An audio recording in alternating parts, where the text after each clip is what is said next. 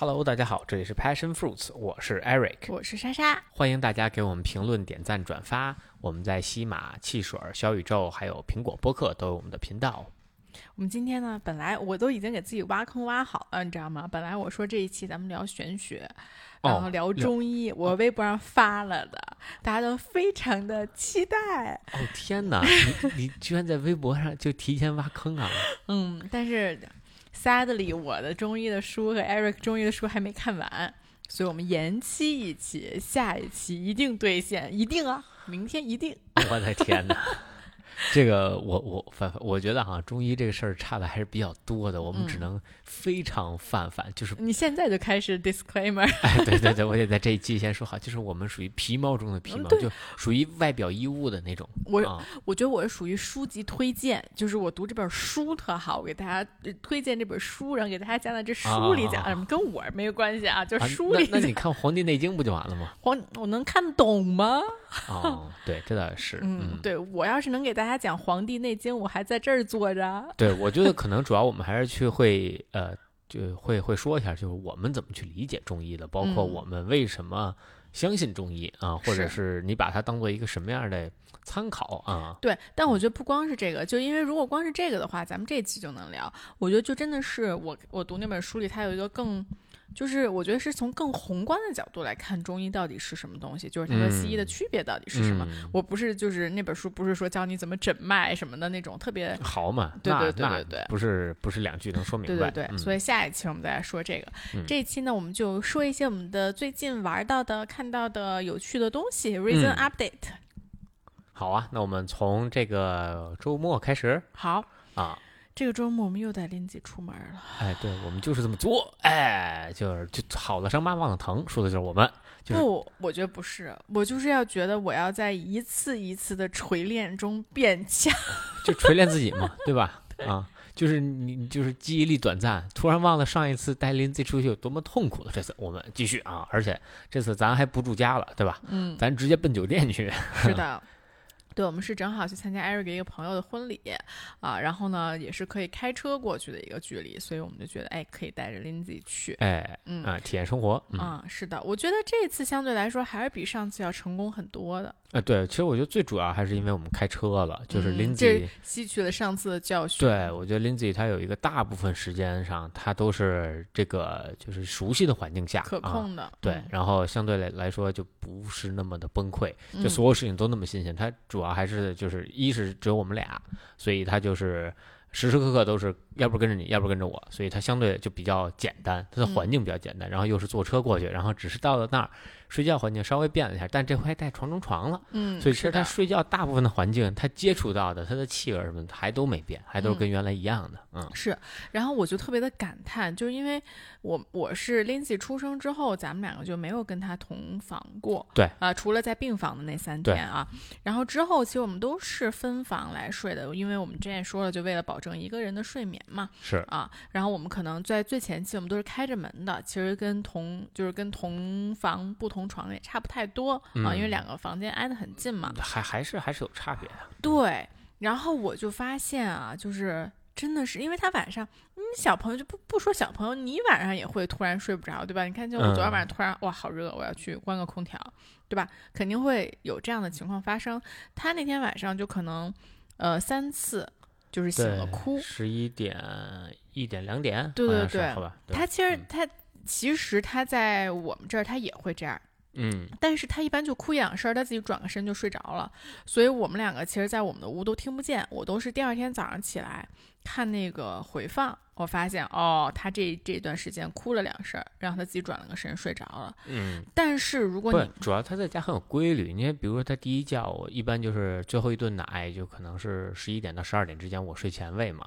那其实他在这之中也会哭，八点、九点、十点，可能他都会随时有可能会哭一下。对。但是你他哭的时候，你知道，就是他肯定是自己会睡回去，可能就哭个十秒，或者有时最多哭一分钟。对。他自己就就又睡了。分钟很少。你都不用管他，因为因为你进去反而他会醒，你会打扰他。对。但是你在同房情况下，就确实会有，就是我觉得你的那个感官就被放大了很多，而而且你会不知所措。嗯嗯，就是你你说我跟这躺着，我还是起来呀？就反正我也醒了，那我不起来看一眼？吧对，就是嗯他前两次哭，我们两个就都是就是噌就站起来了。噌就站起来，然后过去看。然后最后一次，我就跟艾瑞说：“我说别过去，让他让他自己我那带着。刚坐起来，然后你肯定会 拉我呃，对，然后就 就就真的就啊！就就两秒钟之后，他自己就翻个身又睡回来了。对我都不知道是我先睡还是他先睡，反正对，你给我拉回来说不管，我说啊，好，那我接着睡。对，所以我就觉得，哎，其实同房还挺难的，就是对对宝宝和对大人都挺难对，的。其实就我觉得可能对孩子来说，只是如果比如家长要是打呼噜啊，或者说他就是动作比较大，磨牙呀，或者说就是晚上睡觉动作比较大、比较吵，可能会打扰他休息。那从大部分情况下，还是家长的焦虑会比孩子大。对我就是想说，如果家长焦虑的，比如说我蹭一下站起来，然后说：“哎呀，你怎么了？”那他就醒了，你知道吗？啊就本来人没醒啊，就很多情况下，本来其实宝宝是没醒的，他这个哭只是他正常接觉的一个很小的一个部分，但是呢，就家长就会觉得我要我要 care 你一下，然后就把他弄醒了。对你可能还抱他一下，然后他一看，哦哎，你来了，哎，高兴，哎，开心就醒了。对，嗯反正总之，我觉得真的是同房还挺麻烦的。对嗯对，所以我们也要在研究未来这个再带他出去怎么办，这个也是一嗯个很大的挑战。嗯，是的，呃，总之我觉得这个床中床带的还是很成功，就是他睡在床中床里，第一就比较干净。就是啊因为他那个酒店的这个酒店它是有那个婴儿床的，这点还挺好的。我们就在那个他的婴儿床里放了一个他的床中床啊，嗯特别特别的方对，便。但是床中床也用不了几个月了。啊，就是再往后就确实在带带他旅游的时候，他就必须得适应这些环境。嗯，是的，嗯哦，然后我们这次参加的这个婚礼，我一定要说一下，对，这个是我两个好朋友，两嗯。个 PhD、啊，就读了在美国攻读了很多年，拿到了博士学位的两位结婚，然后现在是博士后。啊，然后巨中式，就中式到所有环节我都不知道。对，就是巨传统对，，因为就是他还给我一个任务，因为他当时在美国的 host family 也过来了，就是他在高中的寄宿家庭啊，两个嗯美国夫妇，呃，一对美国夫妇，然后嗯来中国，然后我呢又一次啊被安排接待老外的任务，就我就是我就是旅游团，我发现、嗯，是的，哪老外来北京就往往我这一扔啊，嗯 然后我还得给他翻译整个的过程，哎，翻译一半我就不知道什么过程，我都我就不会翻译了，听不懂了，都不是是文言文。不是文言文，就是我都不知道前面是要发生什么，而且这哦环节是什么，我什么都不知道。我先问，我先问我那朋友的表哥，咱这个过程，这咱这是什么环节呀？然后这干嘛？为什么有这么一个环节？我得问清楚再给人翻译啊。我在中间也特懵，就是 因为首先是这样，他早上起来是接亲，嗯他接亲呢，其实我们就没去接，没放，没去这个姑娘家，就直接去男方家了。然后他们有个这个，就是这应该叫过门吧，就把这嗯姑娘接过来，然后这个娘家有一个团队啊，有个 team 陪着她过来，然后一嗯起，然后认亲。嗯，就一般咱就改口嘛，对吧？嗯就是你这个给双方啊敬嗯茶，他这不光给爸爸妈妈敬茶，七大姑八大姨、哎爸爸妈妈所那得有兄弟姐敬多少杯啊？一直呃给这环节有半个小时。啊，就一直一个啊人一个人说这叫大娘什么这呃就不就俩一对儿一对儿的嘛啊，啊叫什么这这是大娘，这是大舅，然后这是什么，我都听的我都没分出来谁是谁。但是只有女生认男生的亲是吧？另外一个人接亲的时候认完了哦，啊，你在那边是认那边，这边是认这边。OK OK，啊然后呢，呃，这些环节完了之后呢，还有女方的这个送来的这个就是这娘家这个队伍啊，，然后还有一个个恭喜这个呃新新郎的这个父母说，哎呀，恭喜您这个这个一这个一个来，啊，一个一个人来，然后每个人都要给红包。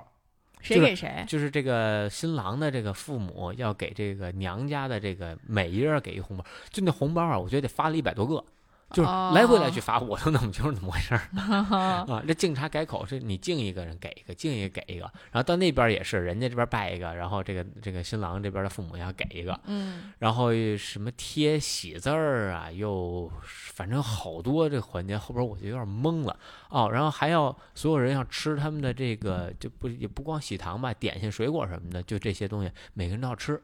进门先吃这些东西，啊，反正然后那个房子，你说就正常的一个这公寓楼嘛，大概一百多平。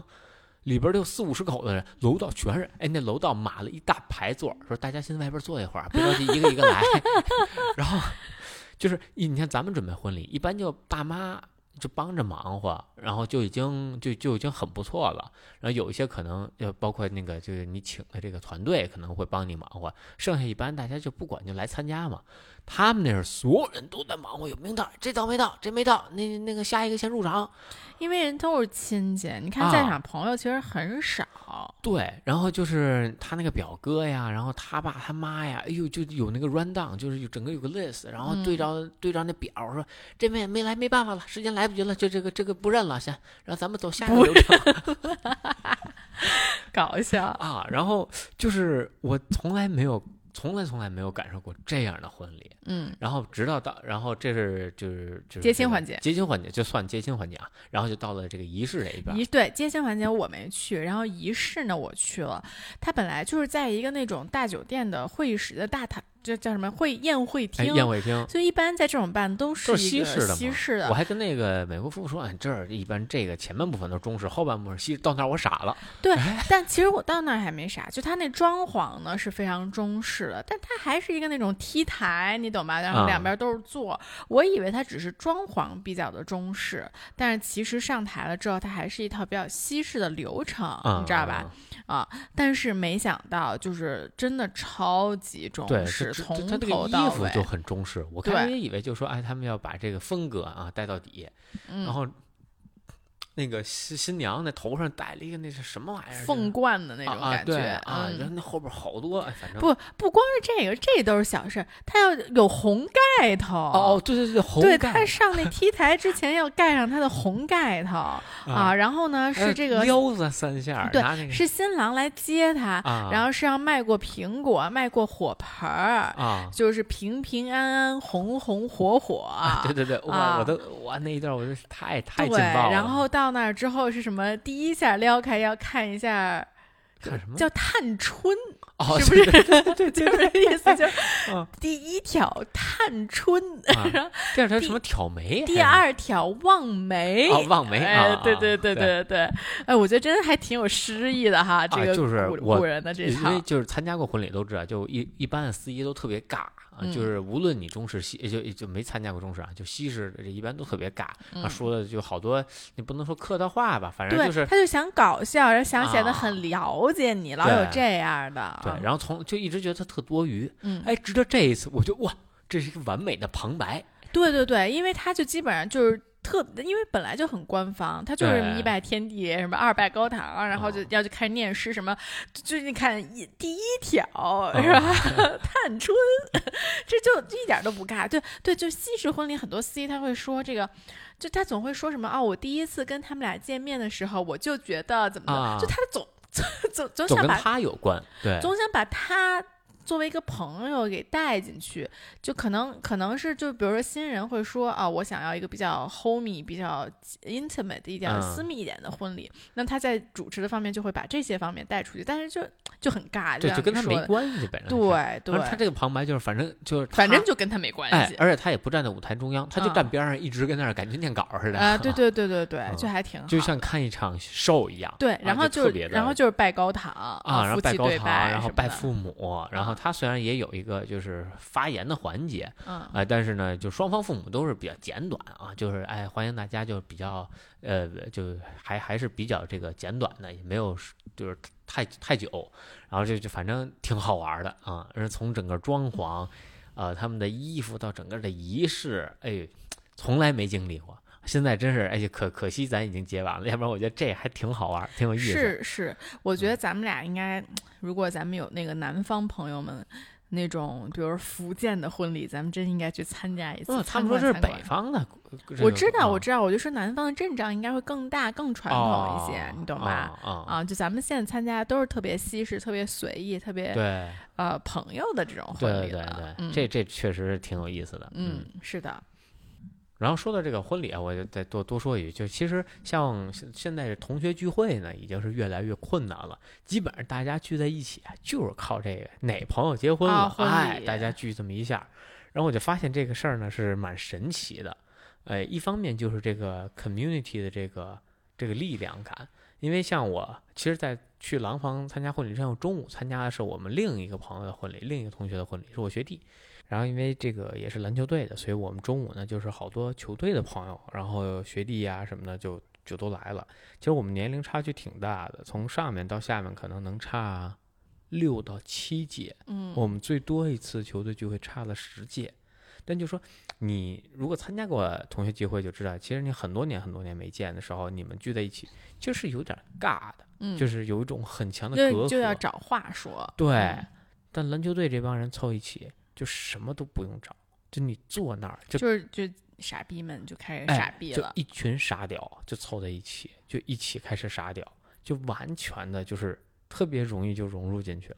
嗯啊，我觉得它其实特别像 frat，就为什么就是在美国上大学，大家都很愿意去一些好的 frat，因为他们不就说毕业之后的那个 social networking 特别好嘛，就大家都会给你介嗯绍工作呀什么的。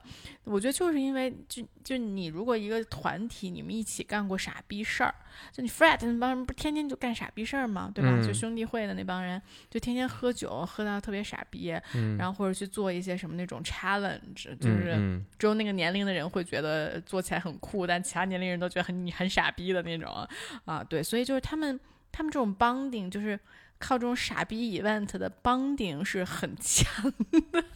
所以所以我们从中这 take away 就是我们要要当个傻屌啊。对，就就是对，就是当年跟你一起放过傻逼的那些朋友，其实是。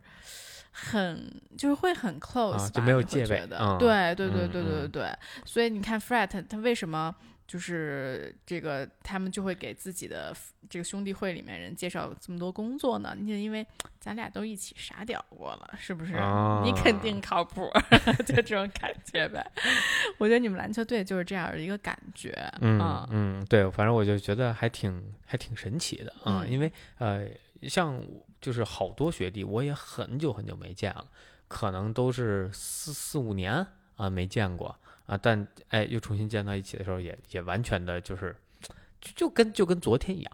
就跟昨天我们刚一起吃完饭一样，没有任何的什么隔阂，然后啥都能说，什么都能聊。而且我觉得还有一个点就是，可能是也是因为你们一群人一起见面，你要想象你就是跟其中的一个人见面，我觉得那种尴尬还是会在的，我觉得完全没有，就是是吗？我们这桌上有有一位，就是原来就是他短暂在球队待过，可能待了半年，然后就被就是开除了，因为打的打的不够，呃不够好，然后他也来了，他在全桌是最尬的一一兄弟，就是哦也大家就就是跟他说话是特哎最近忙什么呢？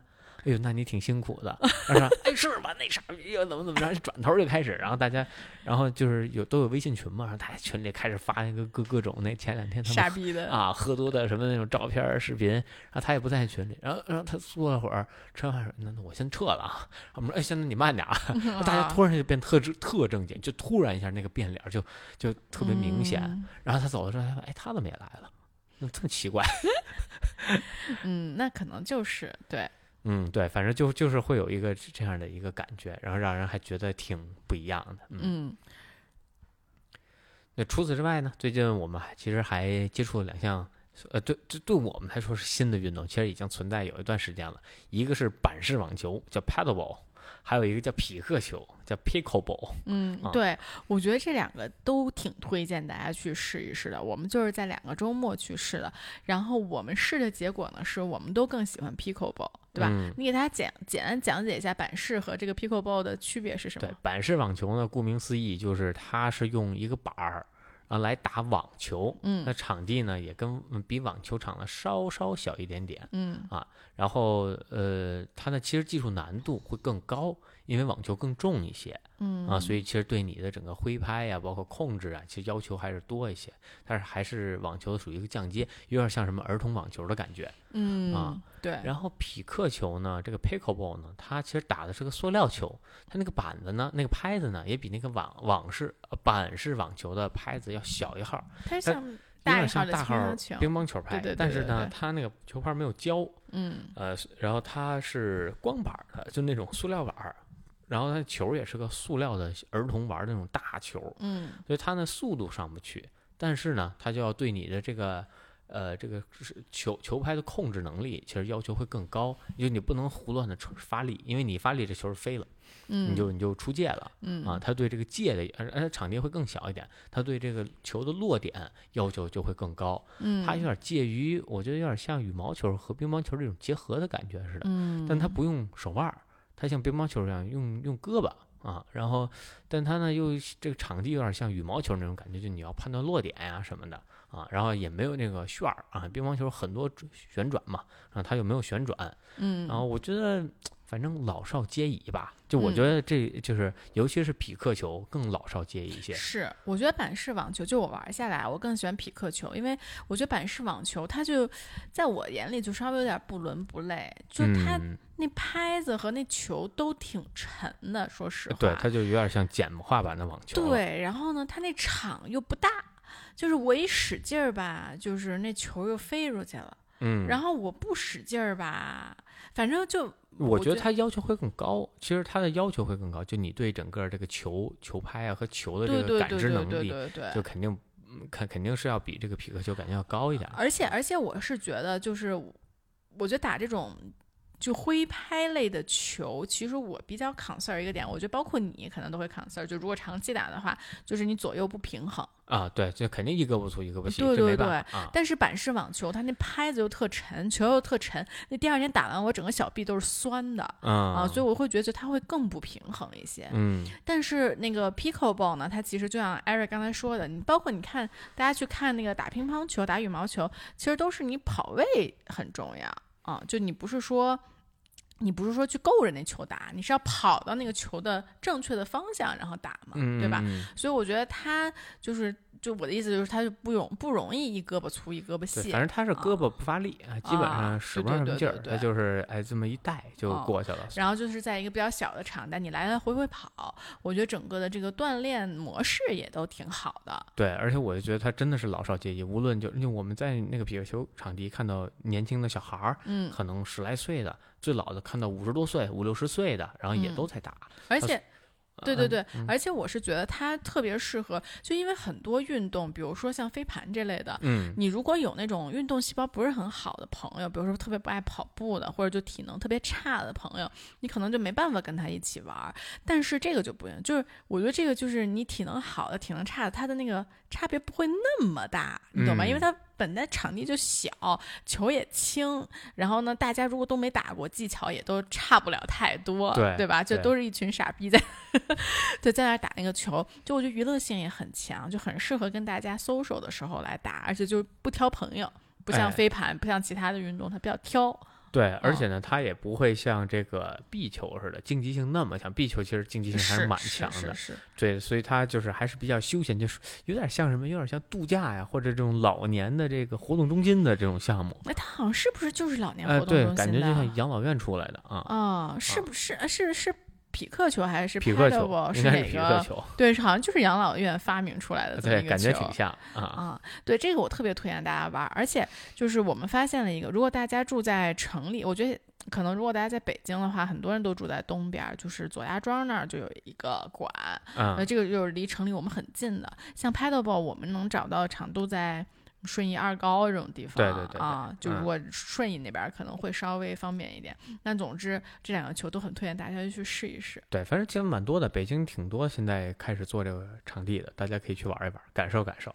嗯然后我们最近还有一个比较大的一个关于运动的 update，嗯，就是啊现在正是 CrossFit Games，就是 CrossFit 每年的总决赛，它是分好几轮儿。像这事儿，我们从年初能说的年年尾哈。嗯它从二三月份开始，这就是每年就我们叫海选，它在全球范围，你只要线上报名，然后去线下的场馆就可以参与这个海选。你就是哎比这么三到四周吧，一般就三周。然后比完之后呢，它再有个晋级赛，也是线上的啊。然后这个一般是每一个国家可能前几十名啊，然后他再参加这个这个线上的这个决赛。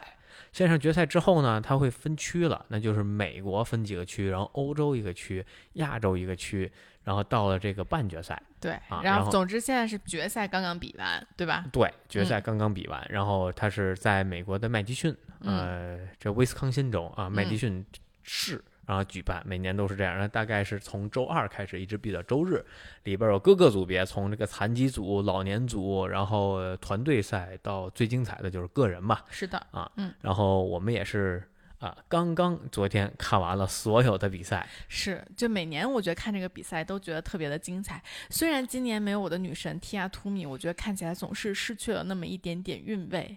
但是呢，对，我觉得我觉得 Tia 在的时候就是统治性太强，就失去了比赛的那种刺，就是那那种观感的快乐。不不，但我就是觉得你会你会看书，就你就当然了，他他拿冠军的悬念并不并不就是就大概就就是他了，但是你就可以看到他是多么稳扎稳打的上来，就是他的整个的实力是多么的强啊！对，就是确实是属于那种统治级别存在。就 Tia 每次比赛的时候，到最后一天，他一一般个人赛周三开始比，然后到周日一般是十二个像呃比赛项目嗯然后，Tia 可能能赢一半儿。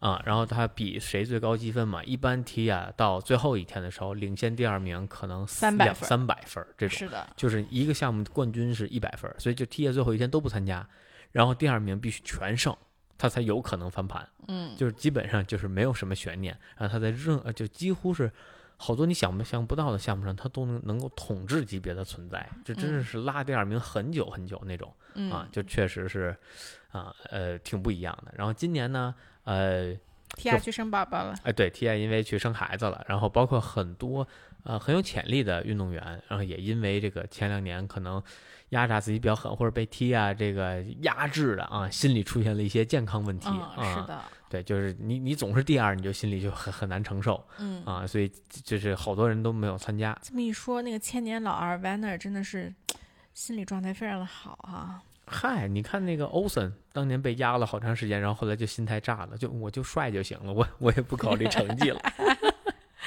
对对吧嗯啊。然后再那再说回来，就今年其实呃男生女生都有两个夺冠热门，都是东欧的，一个是匈牙利的，一个是俄罗斯的。就是比赛的时候，他的国旗是黑色的，我也但不知道为什么啊，他在这个 CrossFit 官方的官网上写的是美国国籍，他嗯，难道拿到户口了？海外运动员也要为户口拼搏。呃真的真的，他连英文都不会说，都有人翻译对的。，他在嗯他在现场所有采访都带翻译嗯啊，他只会说 OK，Thank you 啊，就这样啊。我觉得啊，我通过这今年的比赛，就今年本来你说的那个男生的夺冠热门，除除他他之外，其实有一个是去年的冠军嘛，对吧？嗯，叫去年 Simondero，对，去年的冠军，我觉得他当时也挺强的，而且他也嗯是一个年轻人，对对吧？就是大家其实对他今年也都挺看好的，但他今年超级拉胯，我真的觉得是，啊，对，我不知道他是不是有什么伤病困扰，或者就是身体上有什么问题。就是他在前三个 events，前两个 events，呃，前两项比赛的时候，基本上都是排二十大几名、三十名，对，就是总共四十多人吧。我觉得他嗯给我的感觉跟那个 O'Brien 是一样的，就嗯 O'Brien 是去年就 Tia Tumi 还在比的时候女生的第二名，嗯，然后今年他本来是一个夺冠的热门的，嗯因为 Tia 走了嘛，他去年第二，他很年轻，教练又是 Mike Fraser，就是连蝉联好几届的男士的冠军。连续五届冠军。对，然后他和这个 Justin Madero，他们两个都是属于那种又年轻，然后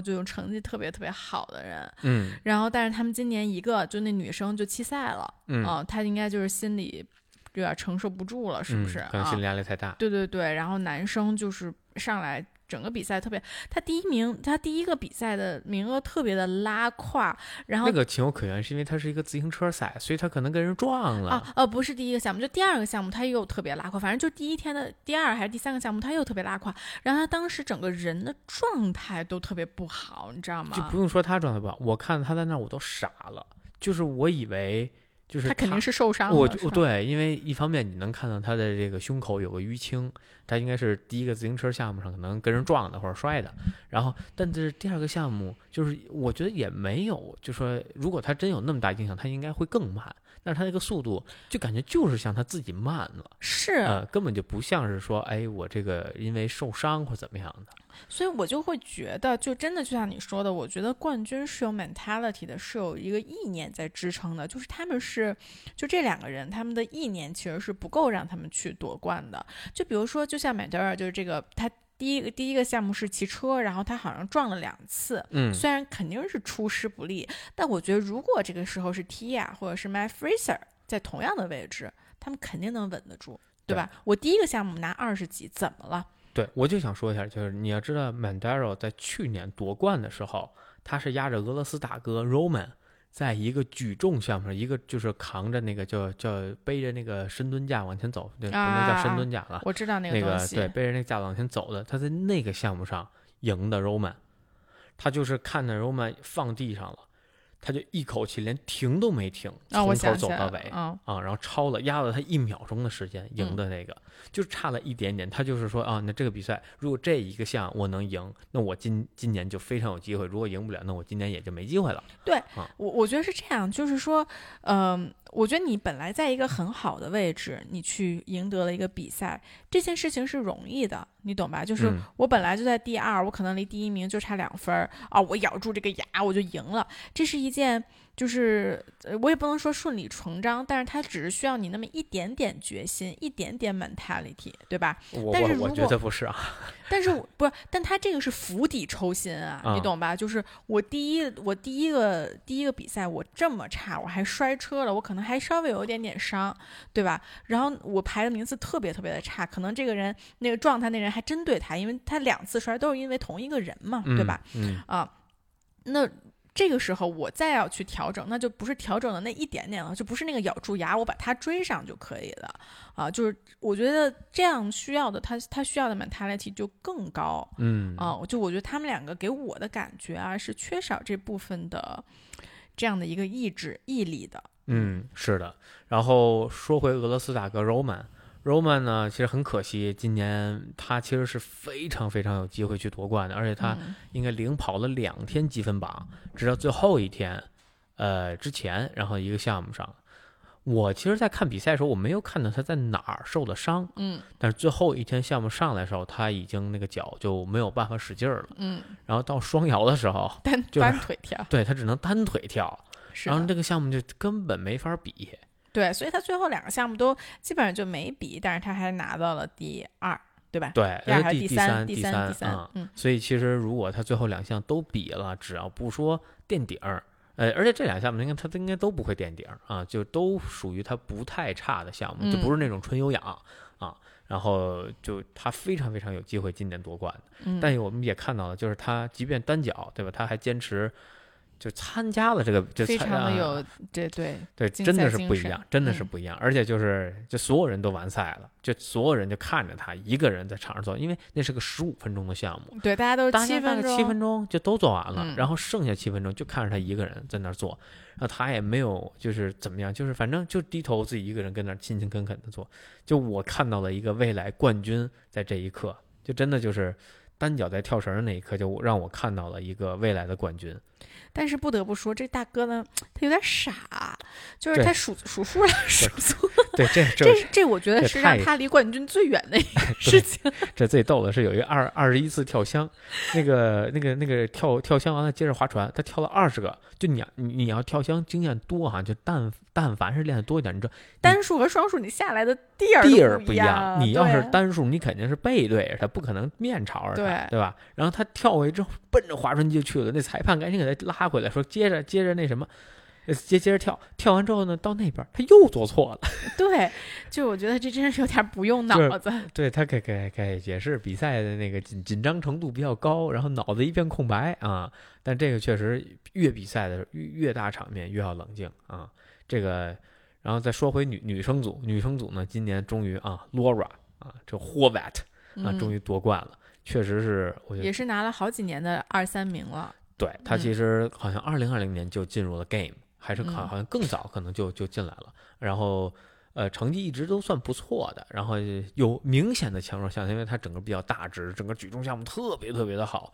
就你看他举重就他，的开把重量是别人的这个巅峰重量对量，，就你嗯看他只要走到这个重量面前，他那种自信的表情，就就难以抑制的自信，就全场那种自信爆棚。哎，对，就是那个我觉得解说特别逗，就是说这个 Laura 就是特别擅长于搬运重物，就所以有搬运重物的项目，跟重相关的他都厉害，是是是，确实强。而且人家在其他项目上不拉胯，人所有项目我都能咬得住，只要一到重物上，哎，那他就能超啊，他就能够超越你，而且是那种碾压级别的，就是他碾压完还回头看看你，就那种，真的是。而且就是今年采访也挺逗的，他就说了嘛，就没有人会记住前三名，只有人会记住第一名，肯定的。就是他还是就是就就特直的一个人，嗯。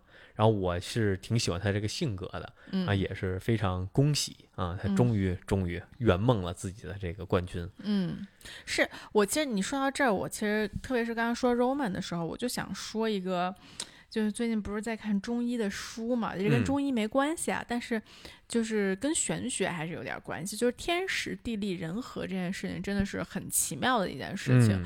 就是 Roman，就是这个男士，那个软这个俄罗斯男士，本来其实是冠军离他非常非常的近。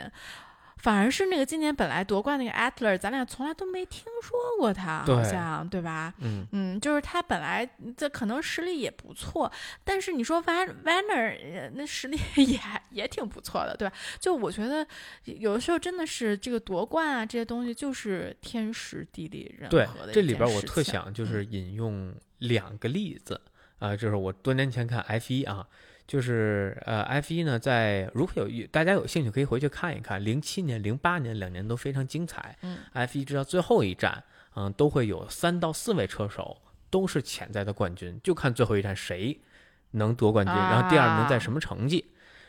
开始的故事是零七年，零七年阿隆索、汉密尔顿和莱科宁三个人就差一分、两分和六分还是怎么着？莱科宁是最差的最多的，然后进入最后一站，结果。啊，汉密尔顿因为在在中间好像碰车了，怎么掉到最后？然后阿隆索中间好像车好像坏了，怎么样？反正也掉到后面去了。然后莱克宁夺冠，然后拿了从这两个人那这两个人领跑了全年，然后最后莱克宁夺了冠军。嗯，另一年是零八年，呃，马萨和汉密尔顿相争，马萨呢，呃，领先汉密尔顿，呃，落后汉密尔顿好像是五分还是四分？然后马萨第一，汉密尔顿当时在第七，到最后一圈的时候，呃，第六还是第七啊？我忘了。然后马萨已经冲线了，他夺冠了，他稳稳的最后一站，他是老家，他是巴西人，他最后最后一站在巴西，然后跑了一个第一名发车，然后从头跑到尾，一直领跑每一圈，就压压根没掉到过这后面，完美的发挥，就他已经无懈可击了在那一站。然后汉密尔顿呢跑到最后一圈还在第七，就是就是车队已经恭喜他了，你获得了冠军。哎，结果跑到最后，汉密尔顿前面那车坏了。啊啊！就就没就就就停边上了。汉密尔顿以一分之差，然后最后冲线的时候把马萨给赢了。马萨就叫世界只拿了五秒的世界冠军，就还回去了。哎，我觉得这真的是特别有趣的一件事儿。这就你知道我在那个我是就这个 preview 说我们这期这个那个发中医的时候，我就说，因为我们播客每次玄学话题都特别受欢迎，我说是不是大家？就是是大家太有信仰了，还是说最近太迷失了？你我觉得咱们俩说这俩例子，就就就仿佛就在跟大家说说，其实努不努力没啥区别，还是得拜佛，是不是？对，就是你你努力，呃，但但其实也不能说这这么说啊，就他这不是说那个。对吧？就这四个夺冠热门都没夺冠，第五个人夺冠了，这可能是拜佛。对，人四个人都很努力啊，只是说这四个人他要拼的话，拼的就是玄学的力量。哎，对，反正就是哎，就真的是这个都很都非常非常精彩。啊，另外我想说的一点就是，今年 Cross 呃 CrossFit Games 有一位中国运动员冲进去了，是这个香港的叫 Ant Haynes。嗯，应该应该是怎么念？他这名儿有有点有稍微有点复杂。嗯啊，然后他也是。呃，算是第二次吧，代表中国和亚洲，然后冲进这个决赛的一个运动员。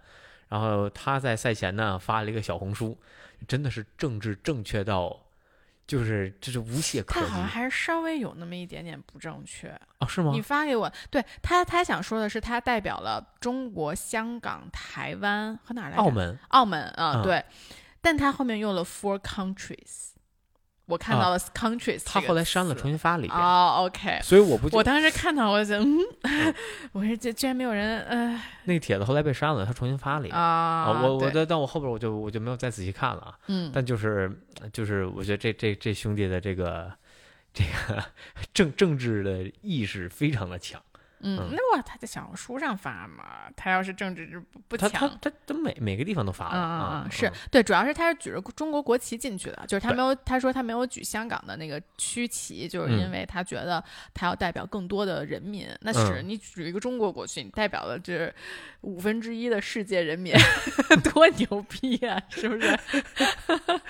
对对，反正对也是挺不容易的，能够进到这个比赛里边，而且他成绩就就要说啊，还真真还可以，反正不是垫底儿啊。对对对，嗯，然后也是呃，就是也反正就是个很好的交流吧。那未来就是呃，中国还会有更多运动员冲到这个分区决赛，然后也能多向他学习，然后他也能把更多的经验带回来。我觉得这个还是一个双赢。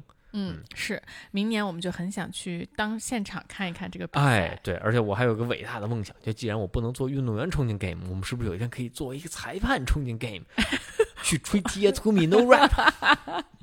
你要要去吹 Tia to me no rap，你就得赶紧，最近得赶紧。不，他他要 L three 的，对，这个这个我最近正在鼓游这个 Eric 去跑去考一个 CrossFit Level One 的一个教练的一个证儿，就因为。呃，这这这个大家说法很不一致啊。如果我们听众有这方面经验的，也可以给我们一些建议。就 Eric 问了他身边很多真的有这个资格的教练，他们都说考这没用。嗯，没意义。那个，对，这是能想象到。那主要最主要的阻挡我跟这个教练这个认证的是那一千三百美金啊。对，如果他就一一百块钱，你就不不管他们说什么就考三百美金那零头，我也就我就考了。一千三百美金考一这玩意儿，我真是有点有病。但是你要去 game 参那个做那个 judge，应该都是 L three 的。对，那我还得考好几个证儿。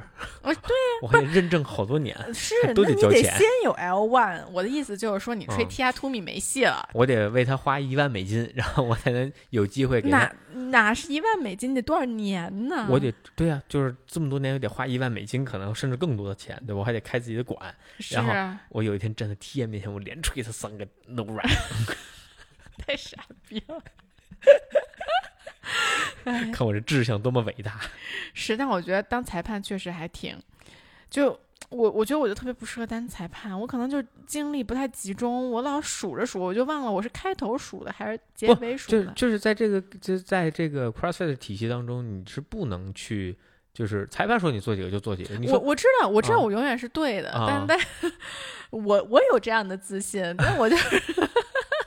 我就是觉得不太好嘛，不是？我是一个有良知的人。顶多第二年被开除了，就回放的时候发现每一个都数 错了。人会问你，你的评判标准是什么？行了，别歪歪了，咱俩离这个 judge 太远了。对对对对对，嗯嗯。回到我们生活中哈，呃，最近我还干了一件事儿，我去，我又去扎针了啊，我又去找中医开始扎针了，然后去调理了一下我的身体。啊，我觉得，呃，之前一阵儿也是训练的比较密集，然后嗯准备比赛嘛。然后另外一个呢，就是一到今年夏天呢，其实我又有很不好的习惯，开始吃凉东西。嗯。然后我觉得我身体呢特别的疲劳，就疲劳到我有连续三到四天，当然那那天起的稍微有点早，也也可能跟睡眠不足有关啊。就是我几乎白天就是很难没有精神。啊，很难全功率的运转，嗯。啊，就是老懵懵登登的，然后这个脑子也不好使，然后或者那个嘴呢也也总也也是比较秃噜啊，就是精力不够集中。啊，所以我就去扎了这么大概三周吧，我可能扎了三四周了啊，呃连连续的，然后去调，然后呃通过这一段时间的调节呢，就让我更。相信中医了是吗？你不还说那医生一般吗？啊，医生是一般，他没治。我本来去呢是治我这个肘，我这个肘呢因为举重的时候受受伤了啊，然后就一直没好，就挺挺难受的。我说他给我扎这肘，这个中医吧有一个很大的问题，就是你说 A 他治 B，他是全科医生，对，所以你说这问题他觉得不是问题，哎，对对对对，他觉得什么是？当然了，这个就是我们聊中医时候会详细的说，有些东西他可能在调内核，但我觉得我这肘上跟我这个脾湿好像没什么太大关系。他说有就有。他就是他没说叫 judge，哎，他没说有，他也不说有什么，他就说我就下这几个针，不不点不点破你了，就啊，这是天机，知道吗？对对。反正那个医生呢也挺有意思的，反正我也会跟他聊一聊，就是我这个呃我八字的一些情况，然后他再根据我八字一些情况，也给我调整了一下他扎针的位置啊。他还让你剃胡子，哎，对对，特逗。然后他说：“那既然你相信这个，你就应该把你的胡子给剃了。”我说：“那这这点有关系吗？”他说：“你要是造型需要，你就留着；你要是说没什么用，你就给它刮了。”嗯，是对，反正这确实都是相通的。我们下期再给大家仔细讲讲。我觉得，其实我看了那本书之后，我觉得我最近几近几年整个身体的一个变化，我也找到了一些出路的感觉。嗯嗯嗯，我们这周抓紧读书。对，今天就先录到这儿。周末，对对，我们去读书了啊！我们回去读书，为为下一期中医做准备啊！嗯，好啊，那我们下期再见，拜拜。